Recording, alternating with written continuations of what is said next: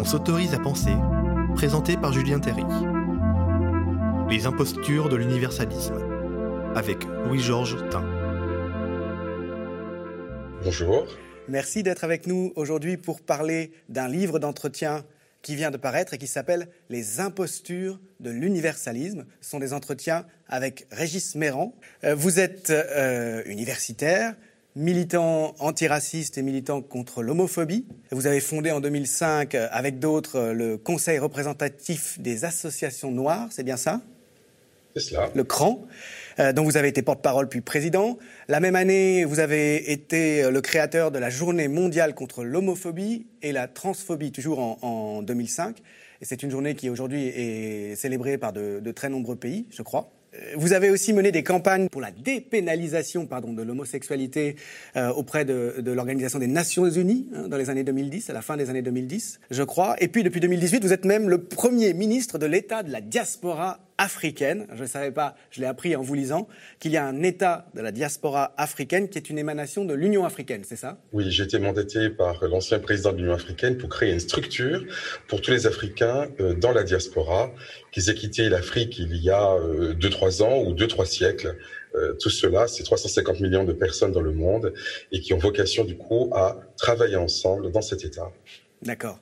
Et alors, en tant que, que militant à la fois antiraciste et anti homophobie. Vous intervenez aujourd'hui dans le débat public en France avec ce livre euh, qui, dès le titre, met les pieds dans le plat, qui s'attaque euh, à ce qui est aujourd'hui devenu un slogan, l'universalisme, un slogan que l'on agite euh, très souvent du côté républicain quand on se déclare attaché aux valeurs républicaines, à des fins qui sont toujours un peu les mêmes, c'est-à-dire pour réfuter un certain nombre de combats des minorités et euh, les antonymes, on pourrait dire, d'universalisme aujourd'hui dans le débat public, euh, c'est euh, communautarisme ou séparatisme, selon le, nouveau mot qui a été lancé par le président Macron en, juin dernier. Et vous dites, l'universalisme, ce sont beaucoup d'impostures, donc si j'en crois le titre. Est-ce que, ben, qu'on peut commencer peut-être par, la définition de cet universalisme? D'où vient ce mot qui a une si grande place aujourd'hui? Le problème, c'est que ce mot aujourd'hui est utilisé un peu à toutes les sauces.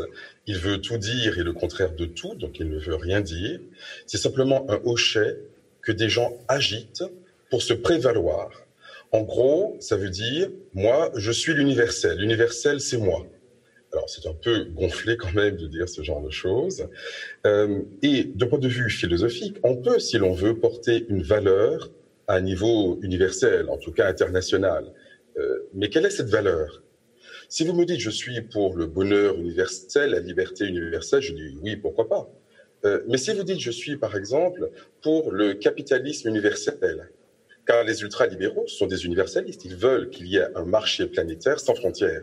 Ils sont universalistes. Est-ce qu'on est obligé de souscrire aux thèses ultralibérales? Non. Euh, le catholicisme, en, grec, catholicos, cela veut dire universel. Eh oui. Au départ, c'est une religion qui prétend être universelle, euh, finalement accessible à tous. Très bien, pourquoi pas. Euh, mais elle a été bientôt imposée à tous. C'est-à-dire que plus elle était universelle et plus elle était tyrannique. Dans les colonies, un peu partout, on a converti de force, on a tué, justement parce que cette religion était et même devait être universaliste. Est-ce que je suis pour un catholicisme universel? Pas forcément. Que chacun ait le droit d'être catholique, oui. Que ce soit une obligation universelle, je suis beaucoup moins favorable. Donc, voyez qu'au fond, c'est un mot creux.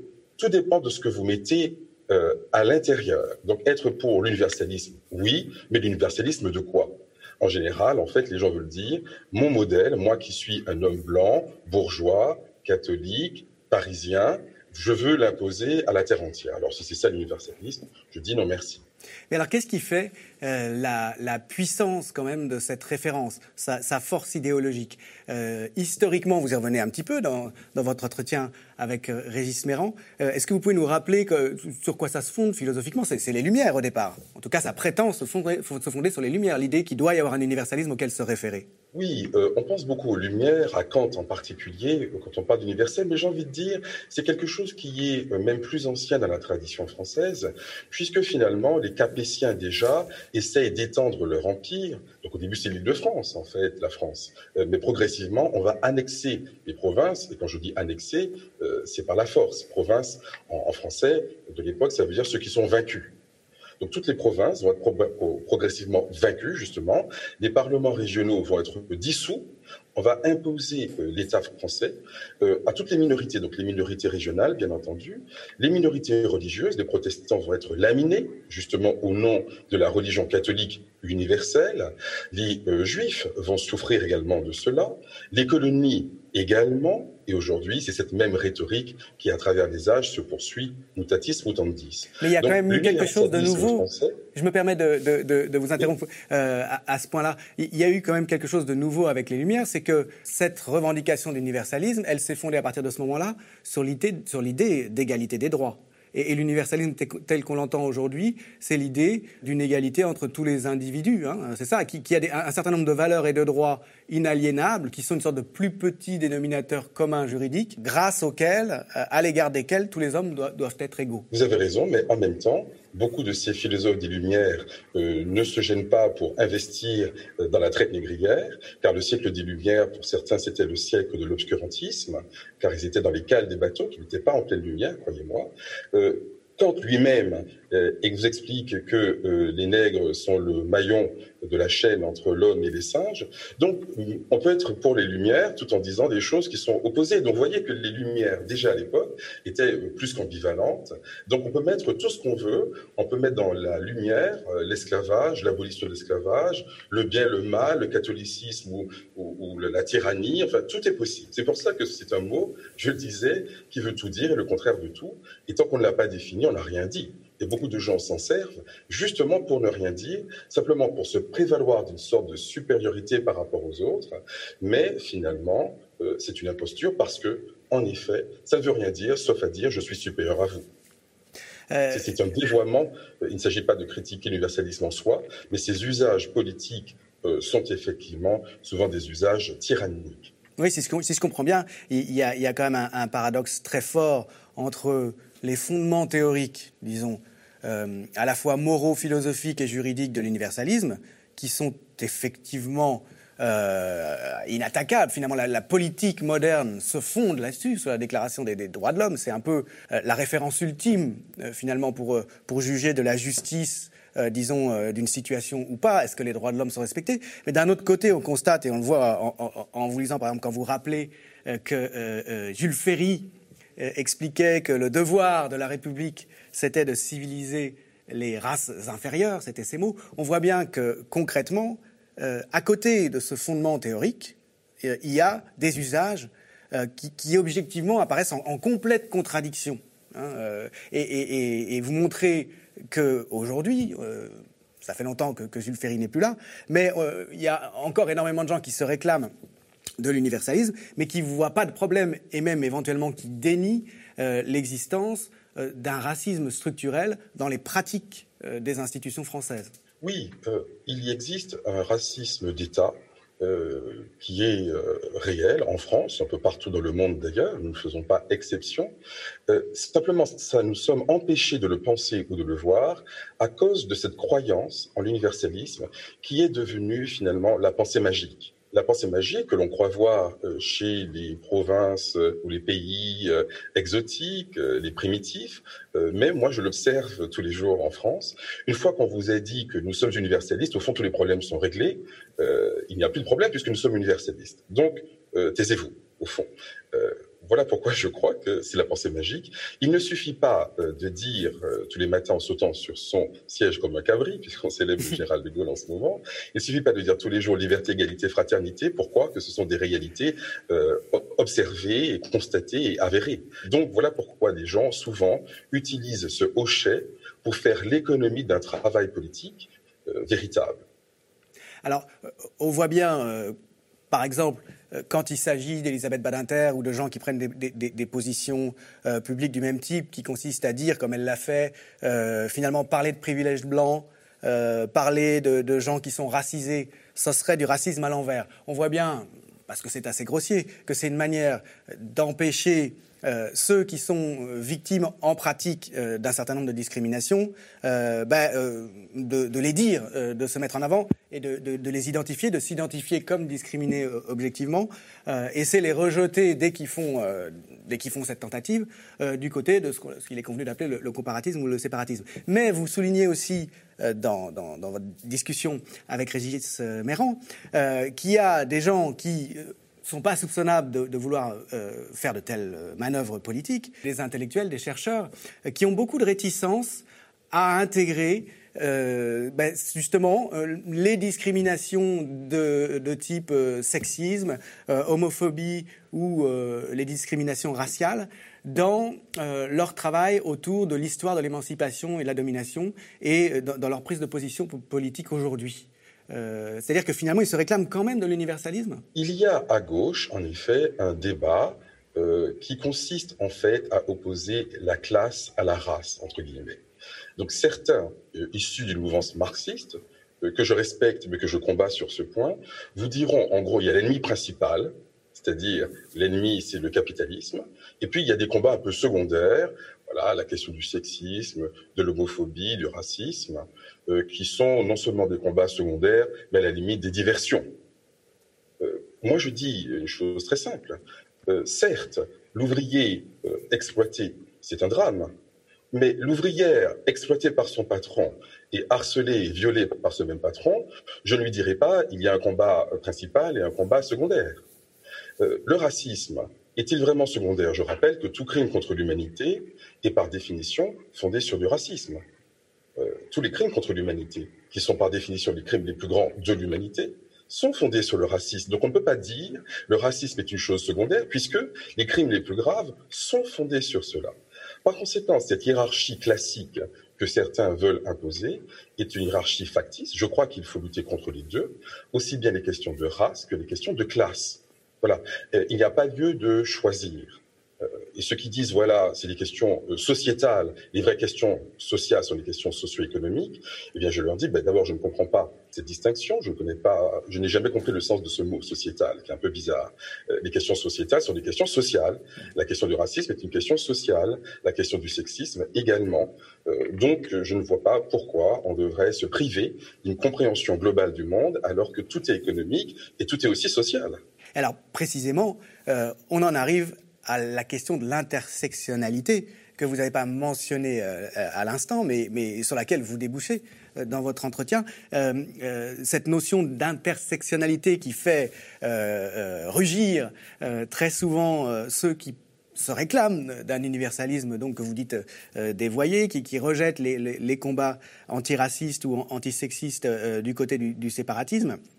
Qu'est-ce que c'est que cette notion? Est-ce que euh, vous pourrez revenir un petit peu sur, ce que vous en dites? C'est un concept qui a été euh, élaboré euh, par une universitaire américaine, Kimberly Crenshaw, qui consiste à dire nous sommes tous, en fait, liés à plusieurs catégories potentiellement discriminables. Elle-même est une femme noire et donc elle peut être discriminée en tant que femme par le sexisme et en tant que noire par le racisme. La vérité, c'est que nous sommes tous et toutes discriminables à plusieurs titres. Donc nous sommes tous dans l'intersectionnalité. Euh, chacun appartient à des catégories qui peuvent être discriminées. Par exemple, l'âge. Tout le monde a été euh, jeune il peut discriminer en tant que jeune. Tout le monde est appelé à vieillir, peut discriminer euh, en tant que vieux ou vieille. Et tout le monde peut être entre deux âges déjà discriminable. Quelle que soit votre tête, il y aura toujours des gens qui vont trouver que votre tête ne leur revient pas, que votre style vestimentaire n'est pas approprié et qui peuvent vous discriminer de cette façon. Donc vous voyez bien que nous sommes tous et toutes concernés. C'est pas la question des minorités, c'est une question justement universelle. Simplement, il y a des gens qui sont plus discriminés que d'autres. Mais j'ai envie de dire, nous sommes tous un peu des monsieur Jourdain euh, de l'intersectionnalité. C'est-à-dire que nous sommes tous concernés. C'est pas la question des minorités, c'est la question de toutes et de tous.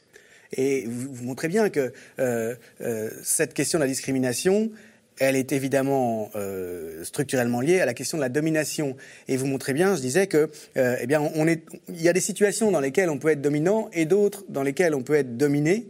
Euh, alors qu'on est la même personne. Hein. Euh, euh, on peut être, par exemple, dominant en tant que bourgeois dans une certaine situation matérielle et, sociale, ou en tout cas, oui, c'est ça, sociale et économique, et puis dominé en tant que noir et homosexuel, par exemple. Oui, vous avez résumé la moitié de ma vie, effectivement.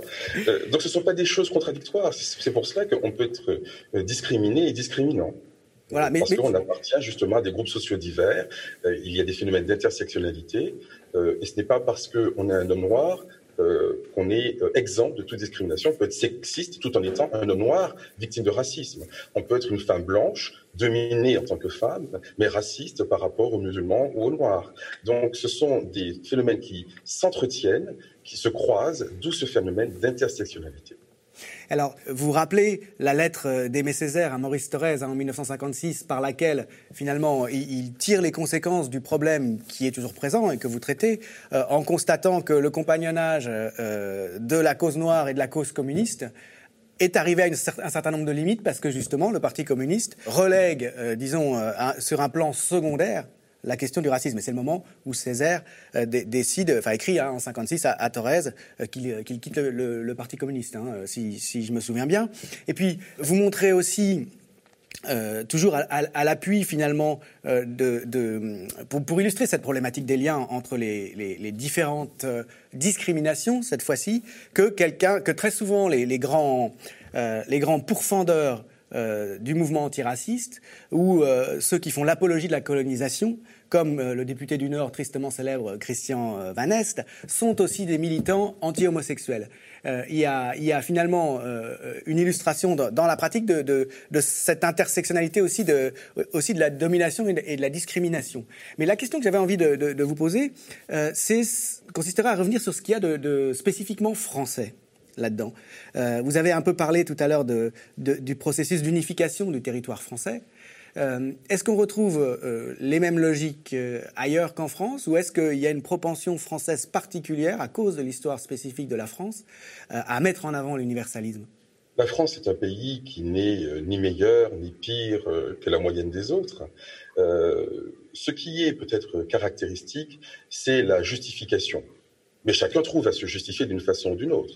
Euh, vous aurez des pays musulmans où on vous explique qu'il n'y a pas de racisme parce qu'on est tous musulmans et donc frères. Euh, dans un pays, euh, dans d'autres pays, on vous dira Cuba, il n'y a pas de racisme parce qu'on est tous communistes, donc frères, donc il n'y a pas de difficulté, bien entendu. dans un pays comme les États-Unis, on vous dira il n'y a pas de racisme parce que chacun est libre. Si c'est la liberté, par conséquent, chacun fait ce qu'il veut, donc il n'y a pas de racisme. En français, en France, on vous dira plutôt non pas qu'on est communiste ou musulman ou capitaliste, on dira nous sommes universalistes donc il n'y a pas de racisme non plus. Donc ce n'est pas que nous soyons euh, plus racistes que les autres, ni plus antiracistes, nous avons juste une justification particulière, qui est notre religion d'État, euh, une religion qui se veut laïque, bien entendu, c'est l'universalisme, une pensée magique, et une fois qu'on vous a dit ça, c'est le catéchisme républicain, vous êtes prié de l'accepter, et tous les problèmes ont disparu, comme par enchantement. Ça fait penser, hein, quand, on vous écoute, quand on vous lit, quand même à la tradition française de centralisation très forte. Ça semble quand même euh, être un parallèle, enfin, et même euh, structurellement lié, puisque euh, la France se centralise très très tôt, bien avant, bien avant même la Révolution française. Hein. la, monarchie française est particulièrement centralisée. La lutte contre les patois, contre les langues locales, euh, bien avant qu'on parle d'universalisme dans une société, celle de l'Ancien Régime, qui n'est pas du tout universaliste, hein, qui, considère qu'il y a euh, des différences sociales qui doivent être inscrites dans le droit, que les gens ne doivent pas être égaux. Pourtant, déjà, il y a cette, euh, uniformisation. Vous, voyez là quelque chose qui, est, lié, comme je le pense? Vous avez raison. les autres pays européens sont des pays souvent où la diversité est institutionnelle. Euh, les landers allemands, les provinces euh, espagnoles, les États-Unis, euh, l'Angleterre, voilà, la Belgique, tous ces pays sont souvent des pays qui acceptent en leur sein une certaine diversité institutionnelle qui a donc des répercussions au niveau social. En France, en effet, depuis l'époque des Capétiens, tout été extrêmement centralisé et même donc sous des régimes très différents. La centralisation des Capétiens, ou alors le jacobinisme sous la Révolution, sous l'Empire. Aujourd'hui, même si on a décentralisé, ça reste extrêmement centralisé, euh, parisien, etc. Euh, on reste dans ce schéma. Et ce schéma, euh, il a quand même cet inconvénient qu'il est souvent liberticide. Donc oui, les provinces sont méprisées, les minorités, quelles qu'elles soient, religieuses, linguistiques et autres, sexuelles, sont également méprisées. Euh, même un Premier ministre, eh bien, on lui rappelle toujours qu'il a un accent, mais tout le monde a un accent par définition. Mais non, celui qui est parisien estime qu'il n'a pas d'accent, car celui qui est différent, c'est l'autre. Évidemment, lui-même n'est pas n'est pas différent puisqu'il est la référence universelle, je vous rappelle.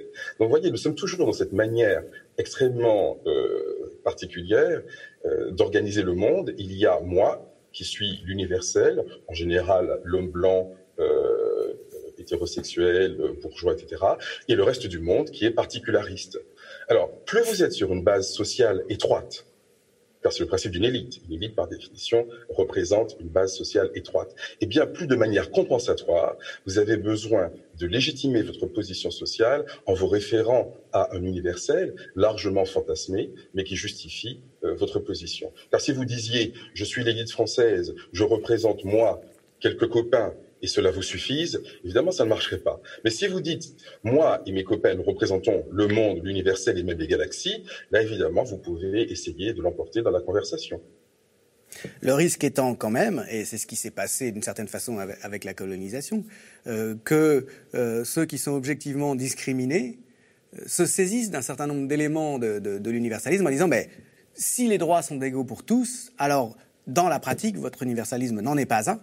Euh, et euh, je le rejette comme, euh, comme, finalement, comme finalement hypocrite et, dévoyé. En effet, c'est ce que nous faisons, mais sommes fondés d'ailleurs particulièrement sur une pensée française. Je crois que c'est le bon sens qui parle, qui montre que ces usages sont complètement ridicules.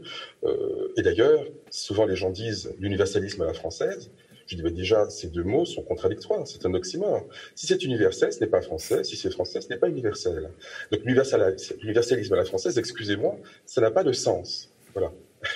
Et que répondez-vous euh, à ceux qui utilisent typiquement euh, comme argument euh, des considérations considérant le hijab, le, voile féminin que portent certaines musulmanes, lorsqu'ils disent, mais finalement, sans s'en rendre compte elles-mêmes, elles affichent une manifestation de l'oppression qu'elles subissent, et ça n'est pas universel, euh, c'est communautariste. Ce serait au nom de l'universel euh, qu'il faudrait euh, finalement imposer une certaine conception de, l'émancipation aux femmes qui portent le, voile. Pour ma part, je ne connais pas de vêtements universels.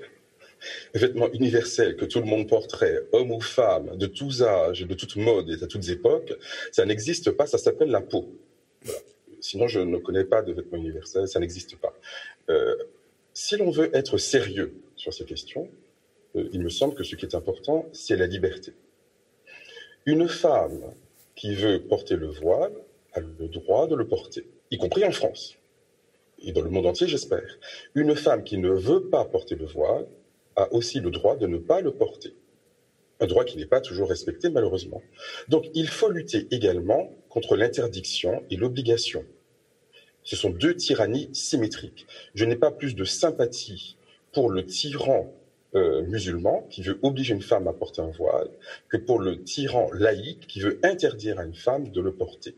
Donc la vraie liberté, qui devrait être universelle en effet, consiste à refuser pareillement l'interdiction et l'obligation. Malheureusement, la tendance en France va de plus en plus à euh, prendre le pas, euh, prendre la position strictement symétrique de celle des conservateurs intégristes. Et nous avons nos propres conservateurs laïcards qui finalement sont aussi tyranniques. Alors il y en a qui tuent, en effet, et Dieu merci en France, les laïcs ne tuent pas encore, mais euh, je ne vois pas pourquoi on serait obligé de discriminer. Je trouve que le débat, au fond, est très simple. La liberté de porter ou de ne pas porter, de même que la laïcité, c'est la liberté de croire ou de ne pas croire je ne vois pas en quoi, je ne vois pas, on me dit souvent c'est compliqué, je ne dis pas compliqué du tout, c'est très simple. C'est vous qui compliquez les choses, c'est vous qui tyrannisez les femmes, euh, en ajoutant d'ailleurs au racisme le sexisme. La laïcité aujourd'hui, elle a été premièrement en France sacralisée, ce qui est un premier dévoiement. Deuxièmement, racialisée, car on ne parle pas de laïcité, on parle des musulmans et des arabo-musulmans, soyons précis. Et troisièmement, elle a été inversée, car nous savons tous que la laïcité, au départ, est une exigence qui pèse sur l'État, euh, et pour garantir la liberté des citoyens. Aujourd'hui, c'est l'inverse. En fait, c'est une exigence qui pèse sur les citoyens pour affirmer l'autorité de l'État. Donc, cette laïcité qui a été, je l'ai dit, euh, inversée, racialisée et sacralisée est le contraire de la laïcité initiale, telle qu'on l'avait conçue en 1905. Alors la troisième partie de, votre livre euh, avec Régis Mérand, de, de, cet entretien, elle porte sur les conséquences à tirer euh, des discriminations dans l'histoire. Ça s'appelle les réparations, la mémoire et l'oubli. La réparation, euh, au fond, ce mot est synonyme de justice. C'est le principe du droit naturel. Il n'y a pas de justice sans réparation.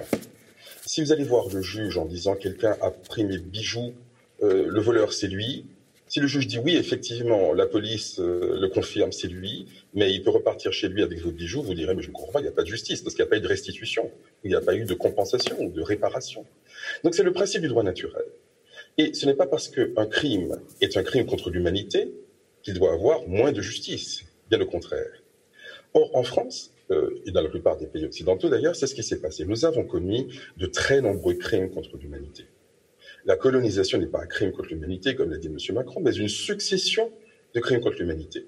Il y a eu euh, les crimes dans les colonies, il y a eu la déportation esclavagiste, il y a eu l'esclavage lui-même, il y a eu l'Algérie en 1830, plus de 500 000 morts, il y a eu Madagascar, il y a eu le Cameroun, il y a eu bien sûr la Shoah, il y a eu le Rwanda, donc il y a eu quantité de crimes contre l'humanité. On a commencé avec le génocide des autochtones, il y a aussi euh, les massacres de protestants. Enfin, nous avons une histoire particulièrement chargée en termes de crimes contre l'humanité. Euh, la plupart du temps, ces crimes n'ont pas été réparés. Ça, c'est un grave problème. Ça veut dire que nous autorisons euh, les criminels en leur garantissant une forme d'impunité. Et non seulement il n'y a pas eu de justice pour les victimes, ce qui autorise la récidive, car c'est basique. Euh, quand un État est chaque fois dans l'impunité, ben, il continue, parce que quand il met en général, c'est des États qui les commettent. Donc comme il n'y a jamais de sanctions, il n'y a jamais de réparation pour les victimes, on continue régulièrement, en moyenne tous les 50 ans en France, on fait un nouveau crime contre l'humanité. Euh, eh bien, cela ne peut pas durer. C'est vraiment absolument euh, insupportable. Et non seulement il n'y a pas de réparation, mais souvent il y a des politiques d'oubli. Même sur la Shoah, euh, pendant très longtemps, il y a eu une chape de plomb pesant sur cette mémoire. Sur les protestants, par exemple, il y a eu des lois de damnatio memoriae, c'est-à-dire de condamnation de la mémoire. Tout protestant parlant des malheurs qu'il avait subis était condamné. Euh, donc sur l'esclavage, ça a été un peu la même chose. Voilà pourquoi il est si difficile non seulement d'établir la vérité, puisqu'il y a eu des lois pour empêcher la vérité, et, mais a fortiori de rendre justice. Sur la, guerre du Cameroun, par exemple, avec des, crimes de guerre atroces, euh, Monsieur Fillon s'était rendu euh, au Cameroun, des journalistes l'ont interrogé sur la guerre du Cameroun, il disait mais il n'y a jamais eu de guerre au Cameroun. Je crois qu'il était de bonne foi, en fait. Il, ne savait pas, car la plupart des Français, y compris les dirigeants, ne savent pas qu'il y avait une guerre qui avait été menée euh, avec nos impôts, en notre nom, contre les Camerounais euh, dans le cadre de l'indépendance. Euh, voilà. Donc ça veut dire qu'il y a une politique d'oubli. C'est pas très vieux la guerre du Cameroun. Il y a des gens qui vous parlent de Jeanne d'Arc comme si c'était hier matin, mais la guerre du Cameroun, ça fait peut-être 60 ans, 70 ans. Eh bien, ça a été oublié immédiatement parce qu'il y a une politique d'oubli en fait. Donc la mémoire, c'est pas simplement le temps qui passe. La mémoire, c'est des politiques pour oublier ou pour commémorer. Mais commémorer sans réparer, ça ne sert à rien. Si je dis à la femme violée, nous allons chaque année célébrer votre viol, madame, oui, pourquoi pas, mais enfin, si on peut euh, condamner le violeur et empêcher qu'il récidive, c'est encore mieux. Je n'ai rien contre la mémoire, mais une mémoire sans justice, ce n'est pas suffisant. Donc, commémorer, c'est bien, réparer, c'est mieux. Et, la comme la France, la le pays au monde qui a commis le plus de crimes contre l'humanité, nous devrions être le, le, pays au monde étant le plus en place de réparation. Mais voilà, alors la difficulté, c'est que tout ça s'étire dans le temps, bien sûr. Euh, et, comment concrètement est-ce que ces réparations peuvent se faire? Alors, le combat que nous avons mené a euh, commencé à porter des fruits. Euh, tout récemment, nous avons obtenu le vote d'une loi pour la restitution des trésors coloniaux. ça concerne le Bénin et le Sénégal seulement, car c'est dommage, car quantité d'autres pays sont concernés, mais c'est un début. c'est une victoire que nous avons arrachée à M. Macron. Nous avons aussi obtenu de M. Hollande, et arraché à M. Hollande, je devrais dire là aussi, la mise en place d'une fondation pour la mémoire de l'esclavage, qui est aussi une réparation d'ailleurs euh, morale et financière, puisque c'est une fondation. Euh, nous avons obtenu aussi de la mairie de Paris un vote unanime euh, au Conseil de Paris pour un musée de l'esclavage en guise de réparation. Donc voilà trois exemples très concrets qui montrent que c'est possible. Il y a bien d'autres choses à faire. Euh, il y a la monnaie du franc CFA, c'est le franc des colonies françaises d'Afrique, comme vous savez historiquement. Voilà une revendication très importante en Afrique. Il faut réparer cette monnaie avec une monnaie souveraine. Euh, on pourrait parler également des petits euh, paysans sans terre dans l'outre-mer. qui, en Guyane, à La Réunion ou ailleurs, sont les héritiers directs, j'ai envie de l'esclavage, qui se sont trouvés libres au lendemain de l'abolition, mais aussi pauvres que la veille. Alors que les propriétaires d'esclaves, eux, ont eu des réparations, entre guillemets, c'est même le contraire d'une réparation. Quand on donne de l'argent aux criminels, euh, il y a un problème. Aujourd'hui, leurs descendants sont toujours les maîtres de ces territoires. Ces descendants ne sont pas coupables des crimes de leurs ancêtres, mais ils sont des bénéficiaires, ils ont des biens mal acquis, et donc nous avons des inégalités formidables dans ces territoires, avec des victimes qui ont été abandonnées et des criminels qui ont été récompensés. voilà encore une réparation, il faut faire une réforme agraire euh, pour résoudre cela. Donc voilà quelques pistes euh, très concrètes. Et je n'oublie pas la question du climat. On croit que c'est euh, simplement la question du passé et solder les comptes du passé. Je dis, mais il faut aussi solder les comptes de l'avenir. Car tout le problème du climat aujourd'hui est un problème de réparation. Les pays du Sud disent à juste titre, les pays du Nord, vous avez pollué la planète, et la logique du pollueur-payeur est une logique de réparation. Pourquoi devrions-nous, nous, pays du Sud, payer les pots cassés que vous avez, vous, cassés au Nord Donc c'est à vous de financer la transition écologique.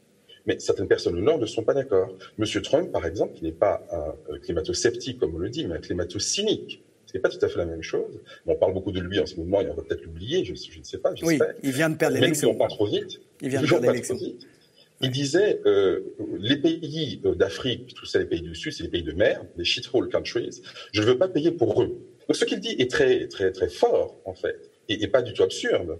Il dit, ce sont des pays comme nous, les États-Unis, qui avons pollué la planète, mais c'est des pays comme vous en Afrique qui allaient morfler, car euh, le réchauffement climatique a fait que les pays, il, faut déjà, il fait déjà très chaud. Donc c'est vous surtout qui allez payer la facture. Nous, aux États-Unis, ça ira, on aura toujours les moyens de s'en sortir. Donc, même si c'est moi qui suis euh, responsable, je n'ai pas envie d'être euh, payeur. Donc, je n'ai pas envie de réparer les torts que j'ai causés. Il dit en fait tout haut ce que beaucoup de pays occidentaux euh, disent tout bas. Car lui, il le dit sans ménagement, avec une forme de grossièreté, mais l'Occident, en général, fait un peu la même chose. nous ne voulons pas réparer. Et donc, cette logique de réparation, on le voit bien. C'est pas simplement de réparer les crimes du passé, c'est de réparer les crimes d'aujourd'hui qui ont des conséquences majeures sur l'avenir. On ne peut pas dire que le réchauffement climatique ne soit pas un problème pour l'avenir.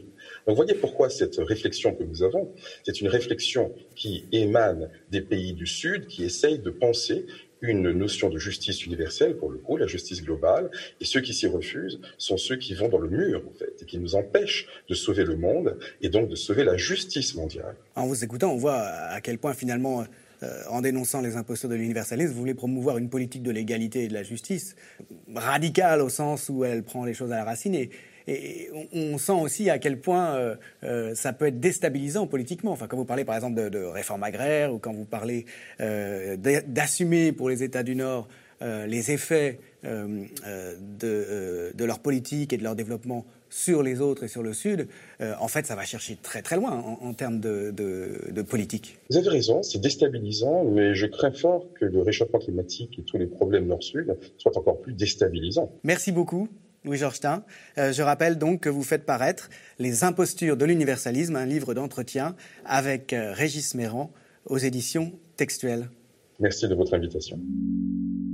Le média est indépendant des puissances financières et n'existe que grâce à vos dons. Soutenez-nous sur lemediatv.fr. Et pour ne rien rater de nos contenus, abonnez-vous à nos podcasts.